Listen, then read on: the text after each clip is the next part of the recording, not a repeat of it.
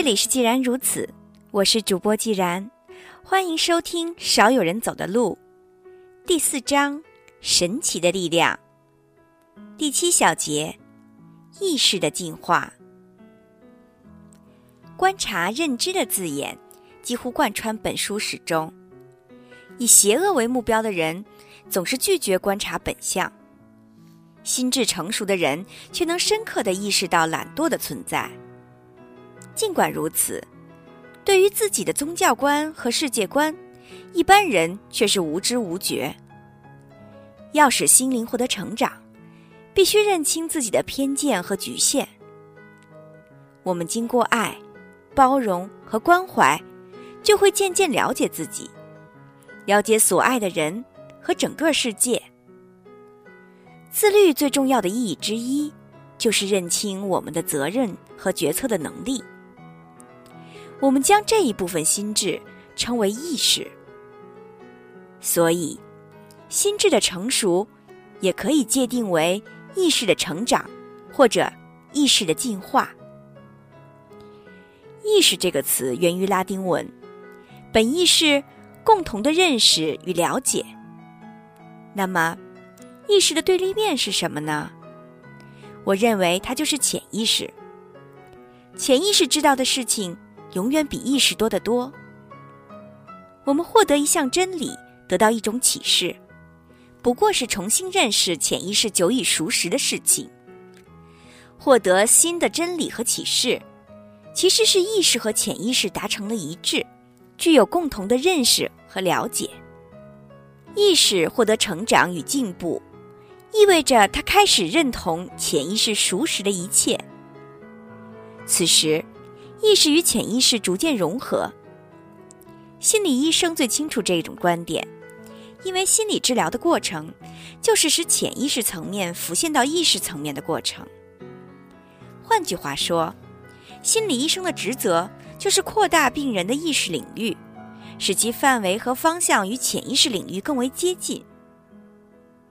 那么，为什么潜意识如此渊博呢？能够知道意识所不知道的诸多事情。也许这个问题太过于基本了，我们还没有找到科学的答案，暂时也只能提个假设。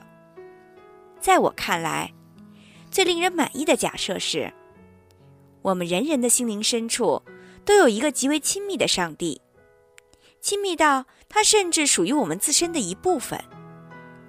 要获得神的恩典，我们就必须要见到上帝。最接近上帝的地方，就是我们的心灵。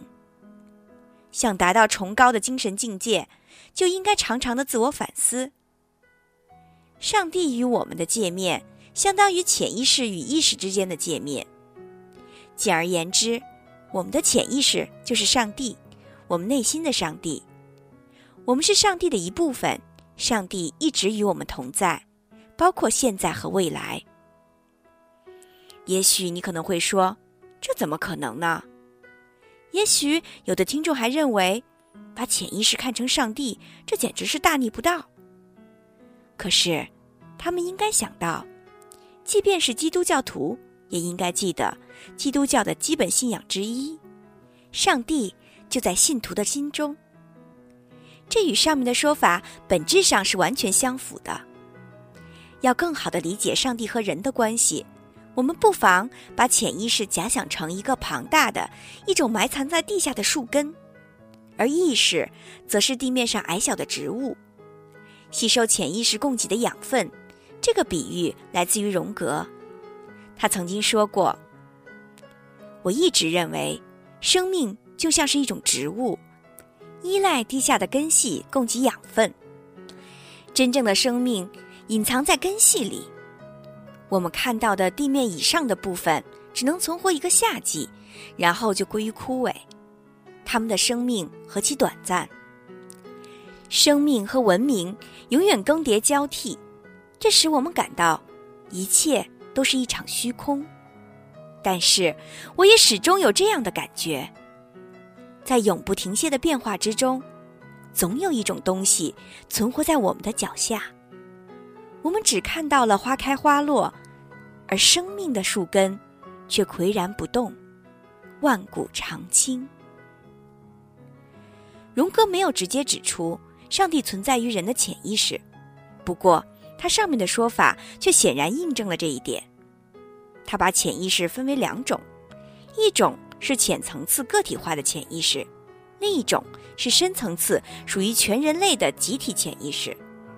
在我看来，集体潜意识就是上帝，意识则属于个体，而个体潜意识属于两者的界面。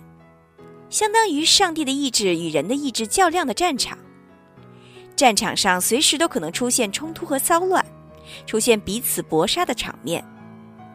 潜意识是温和的、充满爱的领域，我相信这是事实。可是梦却不一样，梦包含着良性的智慧的信息，却也不乏大量冲突的信号。他们可能进行良性的自我完善。但也可能带来极其混乱的梦魇。不少科学家认为，潜意识隐藏着某种狂暴的状态，这种状态即心理疾病的根源。似乎潜意识就是心理疾病的罪魁祸首。心理疾病的表现症状就像潜伏在地下的魔鬼突然现身，因此才使人们在一夜之间就会神经错乱，犹如中了魔怔。实际上，意识是精神病理学探讨的重心。所有的心理疾病其实是意识出了问题所致。我们之所以生病，正是意识抗拒潜意识智慧的结果。意识患了疾病，潜意识想给他进行治疗，意识就会与之发生冲突。心理疾病的起因，就是意识背离上帝意志的结果。所谓上帝，就是我们的潜意识。心智成熟的终极目标是人神合一，即个人与上帝应当具有共同的意识和了解。既然潜意识就是上帝，我们不妨这样定义心智成熟的目标：使意识达到上帝的境界，使我们整个人完全成为上帝。那么，这是否意味着我们应该努力让意识和潜意识完全融合，最后只剩下潜意识呢？答案是否定的。我们的目标是一方面成为上帝，一方面仍需保留意识。不妨这样假设：在潜意识的树根的基础上，如果我们能让意识萌生出丰硕的果实，并最终使我们成为上帝的话，那就意味着。上帝可以拥有另外一种生命形式，这就是我们的自身。这也是生命的意义和价值所在。作为意识的自我，我们生来注定要面对这一事实。我们可以不断成长，成长为具有上帝的一种崭新的生命形式。我们的意识具有一种强大的力量。它掌管着生命中的一切行动，负责做出决定，并且把决定付诸于实施。假如只有潜意识而没有意识，我们的生命就会像一个新生婴儿。即使心灵可以实现人神合一，但我们仍然没有办法采取任何行动，也无法让他人感觉到上帝的存在。在印度教和佛教的神秘思想中。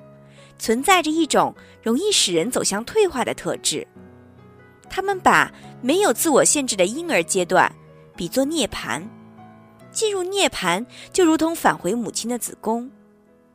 我提出的神学思想则与之相反。我们的目标不是要变成牺牲自我，最后只剩下潜意识的婴儿，而是培养出成熟自觉的自我，进而发展成神性的自我。有自主行动能力的成年人，可以独立做出影响他人和世界的决定。这种成熟而自由的意志，可以使我们的心灵和上帝达成一致，上帝就会经由我们的意志获得强有力的崭新的生命形式。我们可以成为上帝的左膀右臂，成为其全权的代理人。另外。我们也能够有意识的做出选择，按照上帝的意愿来影响世界和他人。因此，我们的一举一动也会成为一种神奇的力量。我们代替上帝而为人类服务，去撒播爱的雨露，在没有爱的地方创造爱。我们可以让同胞学习自律，产生和我们相同的认知，进而推动整个人类的进步。今天的课就到这里吧，感谢大家收听，再见。